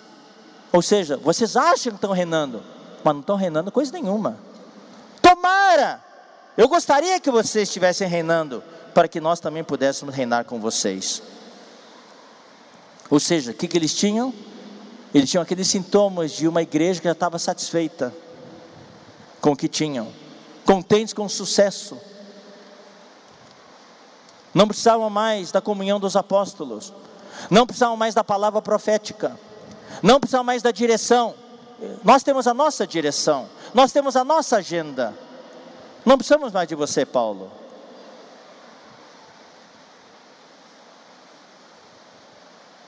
Nós queremos Apolo, vamos seguir a, direção de Apolo. Daí Paulo fala o seguinte: porque a mim me parece que Deus nos pôs, a nós os apóstolos, em último lugar como se fôssemos condenados à morte, porque nos tornamos espetáculo ao mundo, tanto a anjos como a homens. Paulo usa aqui uma metáfora, uma metáfora, um exemplo para comparar. Naquele tempo, era o tempo do Império Romano, havia nos, os gladiadores, havia as feras. Então se pegavam criminosos e a, último, a última fase do espetáculo, além dos gladiadores se matarem um ao outro, era entregar escravos ou criminosos condenados à morte, jogavam lá na arena dos coliseus para as feras comerem eles vivos. E eles entravam em último lugar. Então Paulo estava dizendo: vocês são a primeira parte do espetáculo, vocês estão bem, mas nós vamos vir em último lugar. Nós somos o espetáculo para todo mundo olhar, ridicularizar, dar risada. E eu quero falar mais uma vez, irmãos. O nosso amado irmão Dong, eu falo isso com muita tristeza, estou me segurando aqui para não chorar. Eu não aguentava, eu não, naqueles dias eu não aguentava. Mas eu vi o nosso irmão aguentando e ministrando a palavra com alegria, como se nada estivesse acontecendo, mas eu sabia a dor que estava dentro dele. Ele foi ridicularizado no mundo inteiro. Na internet, artigos inteiros falando dele. Falando que ele não tinha conhecimento, não tinha isso, não tinha aquilo falando que ele estava pregando heresias aqui e ali. Só que até hoje ninguém provou nada. Ele foi exposto como um espetáculo para o mundo inteiro olhar e dar risada. E até hoje tem esses artigos estão lá. Vira e mexe, eles reciclam e lançam na internet. E às vezes recebemos notícias. Vamos fazer uma campanha maciça agora que o irmão Dong faleceu, vamos lançar uma campanha maciça para acabar com o movimento do irmão Dong. Espetáculo. Condenados à morte. Nós somos loucos por causa de Cristo. Ah, sim, outra coisa. Quando Paulo fala assim, ó, a mim me parece, irmãos, isso é algo assim tão íntimo. Paulo aqui não fala assim com certeza, é assim. Não, ele dá o benefício da dúvida. Ele dá espaço para as pessoas, está falando na intimidade. Me parece isso. Um despenseiro de Deus, quando serve a Deus, não deve, irmãos, tomar decisões, falar coisas como se ele estivesse dando a última palavra. Irmãos, vamos fazer isso assim, desse, desse jeito. Não, nós temos que respeitar o corpo de Cristo, respeitar o sentimento dos irmãos. Irmãos, eu, eu tenho um sentimento, que tal fazer desse jeito? O que, que vocês acham? Daí os irmãos têm um espaço para falar alguma coisa. Ele falou: A mim me parece. Isso demonstra intimidade no falar dele, a humanidade no falar dele. Vamos ver aqui, irmãos, 1 Coríntios capítulo 7, versículo 10. Para mostrar a humanidade de Paulo ao escrever as epístolas. E mostra a unidade, a intimidade que ele tinha com o Senhor. Irmãos, eu vou dizer uma coisa para você: o meu sentimento desta noite não é tanto o que você faz, é quem você é. Essa sessão não está, irmãos, enfatizando a obra, o que você faz, metodologia, técnicas, está falando da pessoa do despenseiro de Deus, a pessoa do servo de Cristo. Aqui fala, ora, versículo 10, 1 Coríntios 7, 10. Ora, aos casados, ordeno. Quem está ordenando? Paulo. Mas olha só como é que ele fala: ordeno, não eu, mas o Senhor. Isso mostra que ele era um com o Senhor. Ele era tão um com o Senhor que, que, essa ordem dele, que ele fala que não é dele, mas do Senhor, ou seja, ele estava ordenando em nome do Senhor. Tão um que ele era com o Senhor. Vamos ler agora, ah, versículo 12. Aos mais digo eu, e não o Senhor. Uau, ele até teve ousadia de dizer: Isso aqui eu estou dizendo, não é o Senhor que está dizendo, mas eu estou dizendo. Se algum irmão tem mulher incrédula e esta consente em morar com ele, não a abandone. A unidade dele com o Senhor, a intimidade era tanta que ele tinha ousadia de saber que, mesmo ele falando, não Senhor, o Senhor assinaria embaixo. E virou o versículo da Bíblia. Versículo 25. Com respeito às virgens, eu não tenho mandamento do Senhor, porém dou minha opinião. Não é que na igreja não tenhamos opinião, mas mesmo quando você dá opinião, você tem que dar opinião no espírito. Versículo 40. Todavia será mais feliz se permanecer viúva segundo a minha opinião. Essa aqui não é a palavra, não é Deus não falou isso, mas segundo minha opinião. E penso que também eu tenho o Espírito de Deus. E ele não fala assim, ó, e eu tenho o Espírito de Deus. Fala assim, ó, e acho que eu também tenho o Espírito de Deus. Mostra a intimidade dele. Nessa questão, voltemos a 1 Coríntios 4, de ser condenado à morte. Hoje de manhã o André falou um pouquinho, eu vou ler um pouquinho mais. Versículo 9: Porque a mim me parece que Deus nos pôs a nós, os apóstolos, em último lugar, como se fôssemos condenados à morte. Você ainda quer ser um despenseiro? Você quer ser jogado na arena, junto com as feras? para ser espetáculo ao mundo, tanto a anjos como a homens? Você quer ser criticado? Você fala, ei, ei, agora, né? Aqui, e quando acontecer de verdade. Vamos ver a questão de condenados à morte. 2 Coríntios 4, versículos 10 a 12. Eu só vou ler. 2 Coríntios 4. Eu, eu, vou ler também os 7, tá? 7, 8, 9. Temos, porém, este tesouro em vasos de barro, para que a excelência do poder seja de Deus e não de nós. Um, um despenseiro de Deus, a excelência é sempre de Deus, não é de nós. Nós somos apenas um vaso.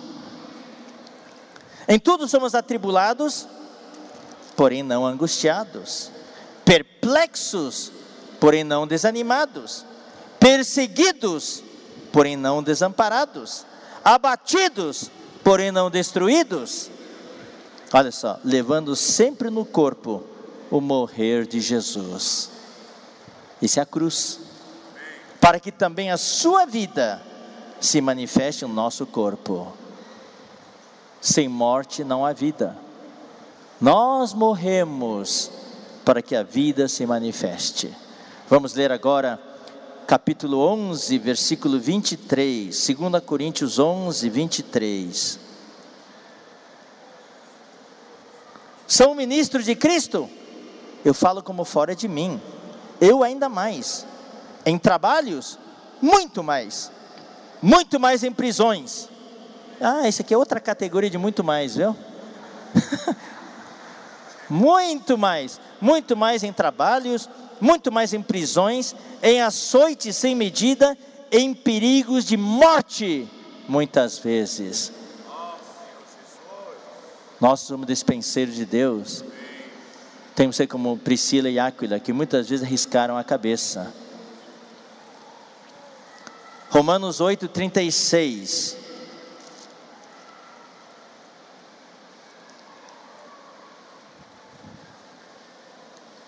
Como está escrito, por amor de ti, somos entregues à morte o dia todo fomos considerados como ovelhas para o matadouro.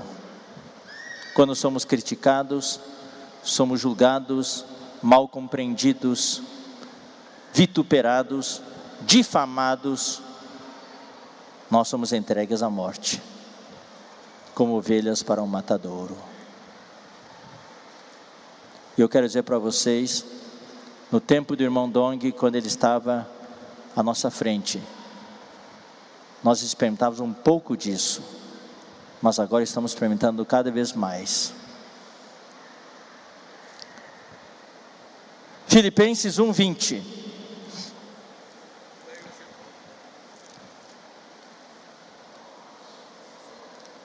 Segundo a minha ardente expectativa de que isto mesmo, pela vossa súplica, perdão, 20. Segundo a minha ardente expectativa e esperança de que em nada serei envergonhado, antes com toda ousadia, como sempre, também agora será Cristo engrandecido no meu corpo, quer pela vida, quer pela morte. Não importa em que situação seja, Cristo tem de ser engrandecido. 1 Coríntios 15, 31.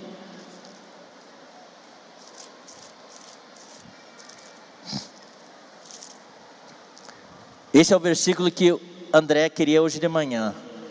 Estava procurando, né, André? Dia após dia morro. Que negócio é esse? É, irmãos. Nós morremos para que a vida possa manifestar-se em outros. Eu protesto, irmãos, pela glória que tenho em vós, outros, em Cristo Jesus, nosso Senhor. E 2 Coríntios 6, 9. Como desconhecidos e, entretanto, bem conhecidos, como se estivéssemos mortos, morrendo, e contudo, eis que vivemos, como castigados, porém não mortos. E tem outro versículo que fala que opere em nós a morte de Jesus, para que em vós possa operar a vida. Louvado seja o Senhor. Voltemos agora de novo a 1 Coríntios capítulo 4. Agora vamos avançar para o versículo 10. Nós somos loucos por causa de Cristo. Loucos aqui quer dizer tolos. Tolos. É o que se quer usar uma palavra mais forte, é burros. Nós somos loucos, tolos por causa de Cristo.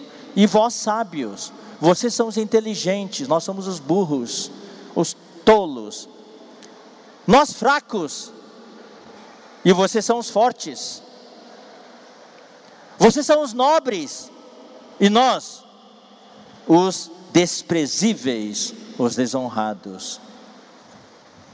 Irmãos, um ministro de Cristo, um despenseiro de Deus, deve estar preparado para todas estas coisas. Vamos ver um pouquinho sobre fraco. O que quer dizer isso? 1 Coríntios 2, 3, nós já lemos sobre isso. E foi em fraqueza, temor e grande tremor que eu estive entre vós. Fraqueza aqui quer dizer depender do Senhor. Paulo falou em 2 Coríntios 12: Eu me gloriarei nas minhas fraquezas, porque quando sou fraco, então é que sou forte. Quando eu dependo do Senhor, aí que sou forte. 2 Coríntios 13,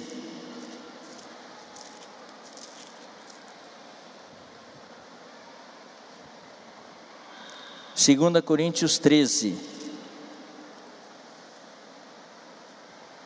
versículo 9. Porque nos regozijamos quando nós estamos fracos e vós fortes, e isto é o que pedimos, o vosso aperfeiçoamento. Louvado seja o Senhor. Agora, com relação ao desprezíveis, desonrados, Vamos ler um versículo também, 2 Coríntios 6, 8. Por honra e por desonra, por infâmia e por boa fama, como enganadores e sendo verdadeiros. Vocês notaram que muitos versículos estão em 2 Coríntios, porque quando nós entrarmos para estudar 2 Coríntios, nós vamos ver ali o ministério da nova aliança. E ali os ministros da nova aliança são essas pessoas, igual como está sendo falado aqui em 1 Coríntios capítulo 4. Continuando. Até a presente hora sofremos fome e sede e nudez. Somos esbofeteados e não temos morada certa. E nos afadigamos trabalhando com as nossas próprias mãos quando somos injuriados, bendizemos. Quando perseguidos, suportamos. Quando caluniados, procuramos conciliação. Ou seja, nós exortamos, consolamos e encorajamos. Até agora temos sido, temos chegado a ser considerado lixo do mundo, escória de todos. Alguém quer ser despenseiro de Deus? que, que é o lixo aqui?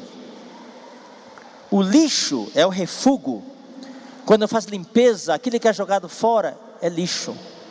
E o que, que é escória? Escória é quando você esfrega, esfrega, esfrega, aquela sujeira que sai, aquilo chamado escória. É a sujeira tirada quando você esfrega na limpeza. Então, naquela, no tempo de Paulo, nos navios havia os criminosos, então, para apaziguar os deuses, eles jogavam uma pessoa no mar para morrer lá. Isso era considerado escória. E também nos estádios. Então nós colocamos criminosos para serem mortos pelas feras. Tá? Por causa do tempo, irmãos, eu não vou ler os versículos sobre fome, esbofeteados. Eu queria até ler para vocês, para mostrar que isso aqui não é teoria, não. Paulo teve experiência viva disso. E aqueles que acompanharam o irmão Dong nos anos iniciais do seu ministério, aqui no Brasil e pelos países de língua espanhola, experimentaram muito dessas coisas. Fome, experimentamos fome. Trabalhando com as próprias mãos, bendizendo, sendo perseguidos Paulo, não pense que Paulo era irmão de tempo integral, que ele tinha suprimento. Ele era fazedor de tendas. Quando ele estava em Éfeso, não tinha oferta para ele, não. Por três anos e meio ele teve que trabalhar junto com Aquila e Priscila, vendendo tendas, vendendo barracas, para poder sobreviver.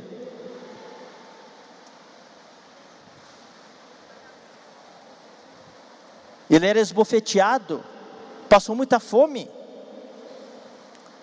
Não era jejum voluntário, é que era, ele praticava jejum também, mas era falta de comida mesmo. Eu me lembro uma vez, o irmão Dong até, um cooperador falou para o irmão Dong, irmão Dong, eu estou aprendendo, se der para mim um copo de leite e um pão com manteiga, eu estou satisfeito. O irmão Dong falou, não, um copo de água e um pão sem manteiga. E eu me lembro uma vez, nós chegamos num país, não vou nem mencionar o país, foram nos buscar no aeroporto. E, nos, e era de noite. Nós não tínhamos comido. Daí levaram a gente para um apartamento, nos deram a chave e o irmão que nos levou foi embora. O irmão Dong dormiu no sofá e eu dormi no chão, sem jantar. E cheio de alegria.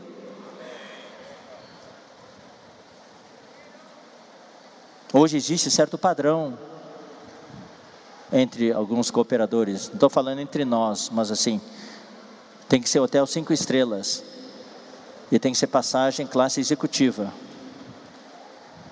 Uma vez me convidaram para ir para uma igreja evangélica no DF para dar uma palavra sobre escatologia.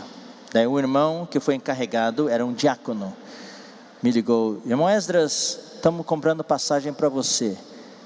Você prefere sair de São Paulo ou de Campinas? Eu falo, eu prefiro sair de Campinas, se possível. Nós queremos comprar para você classe executiva. Diz, não, irmão, por favor, classe econômica. O quê? Diz, não, vamos economizar esse dinheiro. Chegando lá, falei, irmão, nós vamos levar você para um hotel cinco estrelas. Diz, não, irmão, não posso ficar na casa de um irmão. Ele olhou para mim e falou assim: Você ficaria na minha casa? Eu disse, com o maior prazer. Daí ele pulou de alegria. Daí no caminho falou: Você é muito estranho.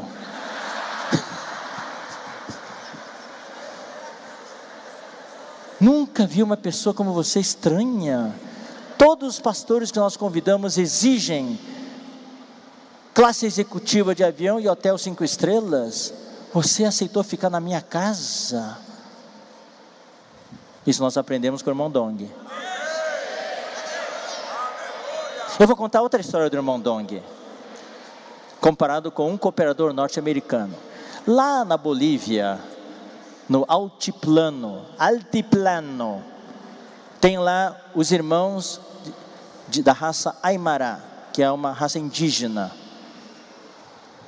Irmãos que amam o Senhor, amam a igreja, e lá as, a, a igreja está se propagando forte. E eles, quando comem, eles comem de uma maneira diferente da nossa, não comem mesa, eles põem uns, uns tapetes no chão, se acocoram, assim, e colocam lá um monte, uma, umas dez, dez tipos de peixe seco, e umas, uns dez tipos de milho, tudo no chão assim. Daí eles se acocoram em volta e comem. Daí, esse cooperador norte-americano estava lá. Daí os irmãos, ele foi visitar essa igreja, os irmãos prepararam com muito amor e carinho, se acocoraram, vamos comer, irmão. Daí o irmão com o tradutor, não, claro, o irmão fala, aquele irmão era, falava espanhol também. Daí o irmão olhou para aquele peixe seco, aqueles peixes secos, olhou para aqueles grãos de milho, daí falou para o irmão acompanhante dele, vamos para o McDonald's, e foram embora. E foram embora. Aquilo deixou os irmãos extremamente tristes. Daí, passado um tempo, o irmão Dong foi lá, e os irmãos levaram o irmão Dong para o mesmo lugar. Os irmãos prepararam a mesma coisa. O irmão Dong, irmão de idade. Estamos falando, vamos comer, irmão Dong. O irmão Dong se acocorou, começou a comer junto com eles.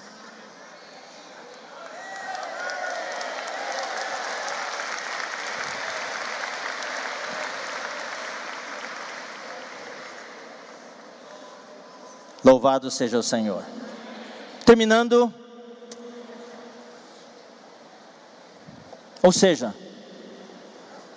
vamos lá, recapitulando: tem certeza que vocês querem ser despenseiros? Vocês querem ser espetáculo do mundo?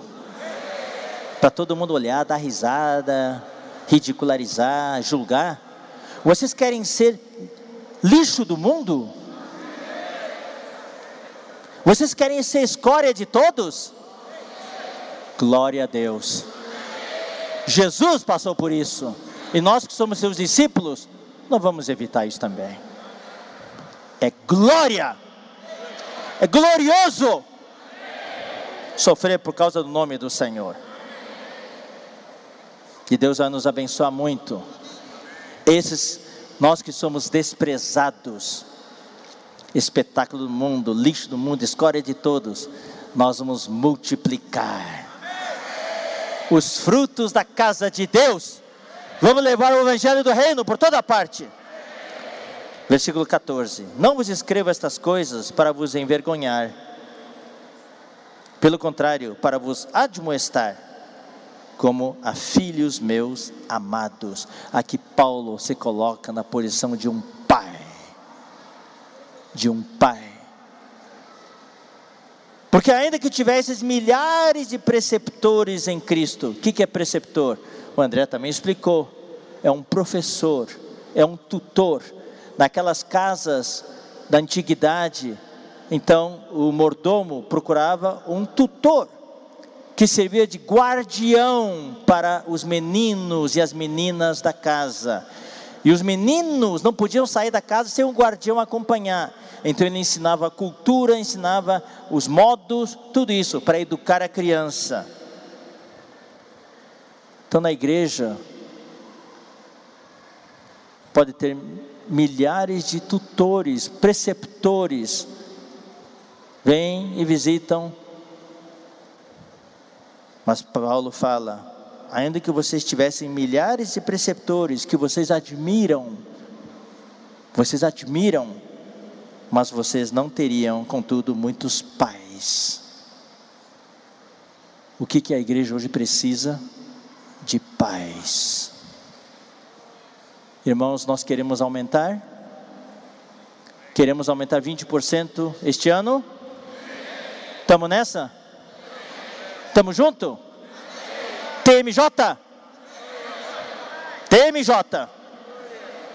Estamos junto. Então temos que ser pais para os irmãos. Não só mestres ensinando, mas tem que ser pais. Gerar e cuidar.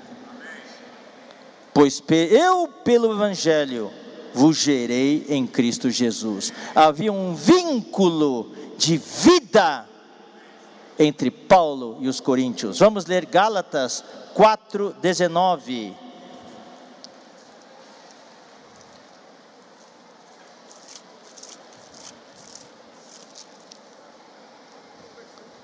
Meus filhos, por quem de novo sofro as dores de parto, até ser Cristo formado em vós sofrer as dores de parto para gerar os filhos.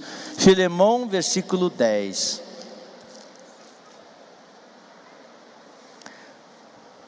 Sim, solicito-te em favor de meu filho Onésimo, que eu gerei entre algemas.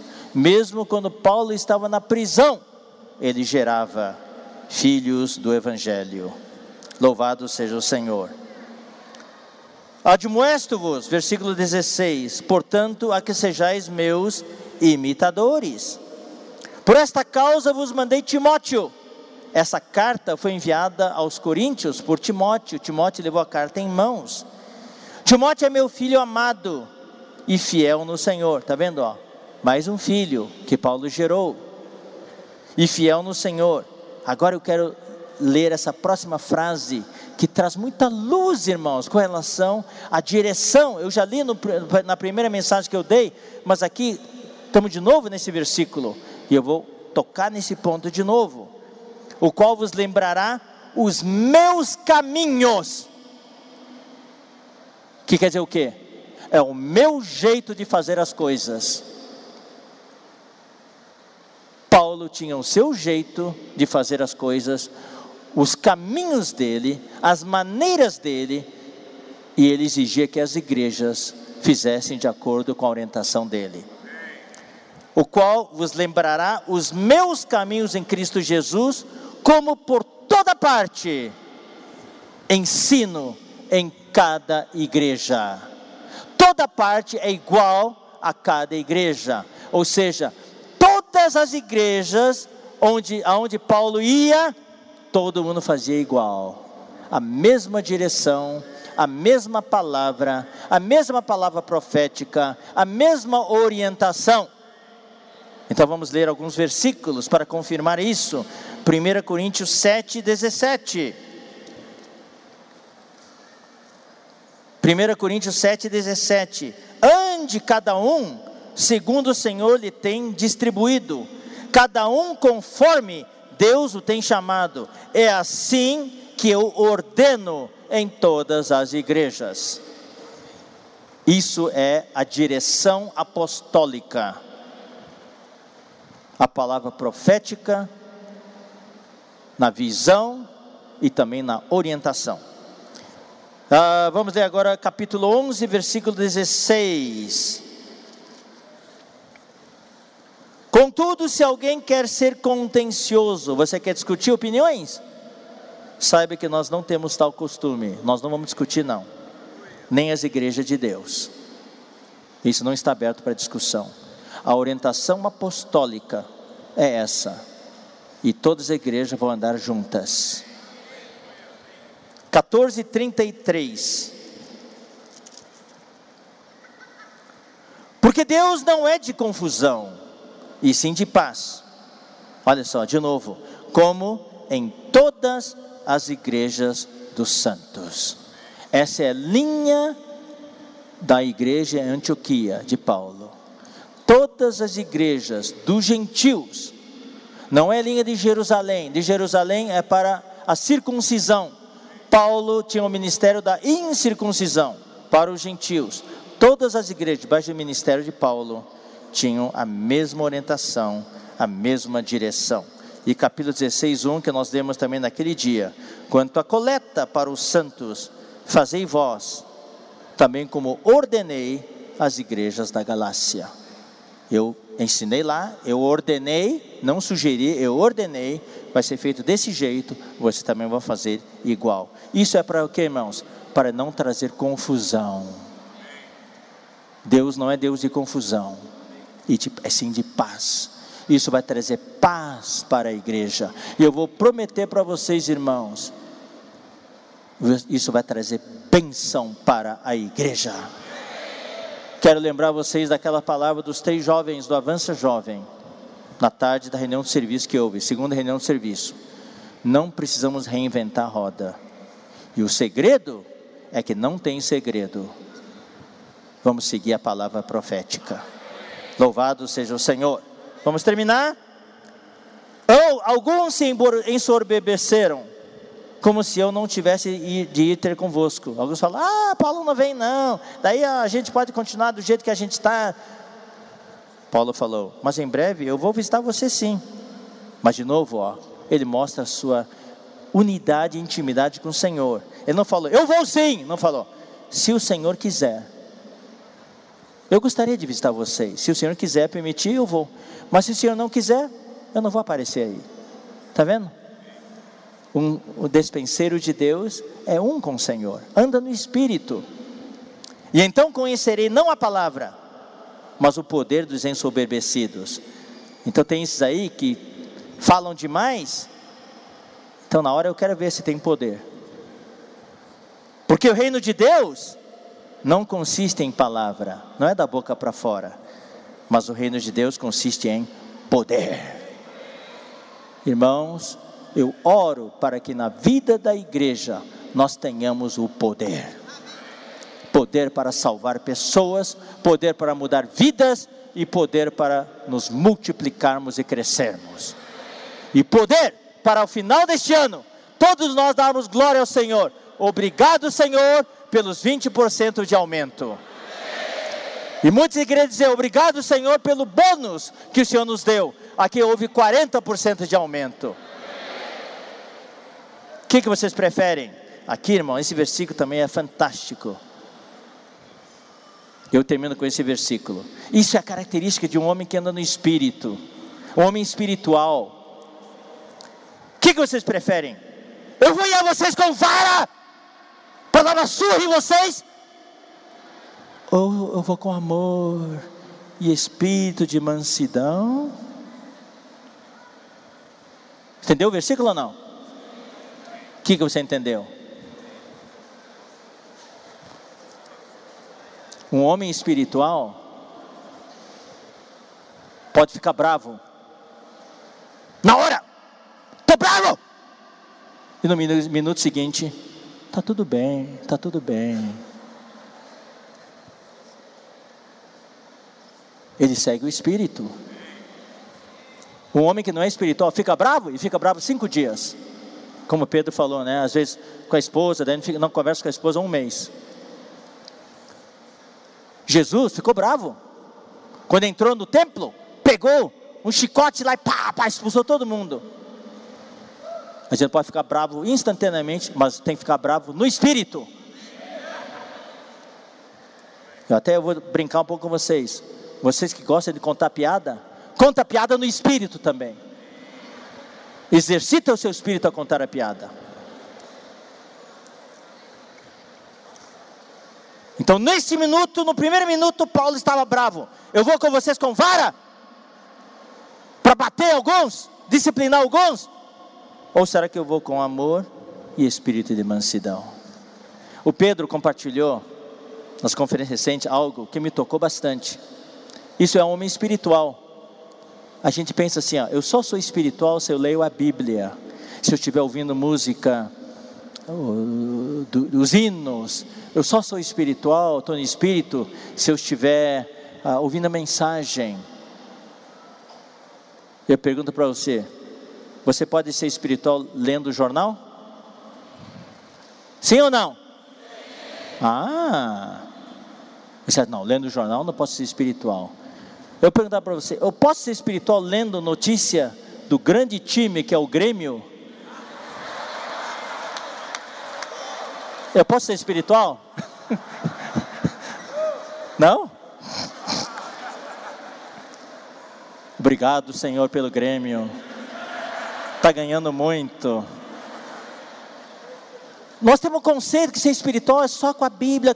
Não, nós temos que aprender, mesmo no nosso passatempo, nas atividades diárias, nós podemos andar no Espírito. E é isso que é o grande segredo que o irmão Dong passou para nós. A vida da igreja é vida de reuniões, é vida familiar e vida social. Ou seja, em cada aspecto da nossa vida, nós precisamos andar no Espírito. Invocar o nome do Senhor, andar no Espírito e viver a vida da igreja. Louvado seja o Senhor! O reino de Deus. Voltando aqui, terminando. Voltando, versículo 20: Porque o reino de Deus consiste não em palavras, mas em poder. E eu quero citar Romanos 14, 17. Porque o reino de Deus não é comida nem bebida, mas é justiça, paz e alegria no Espírito Santo. Amém. Jesus é o Senhor. Vamos ficar de pé e compartilhar em pequenos grupos. Amém.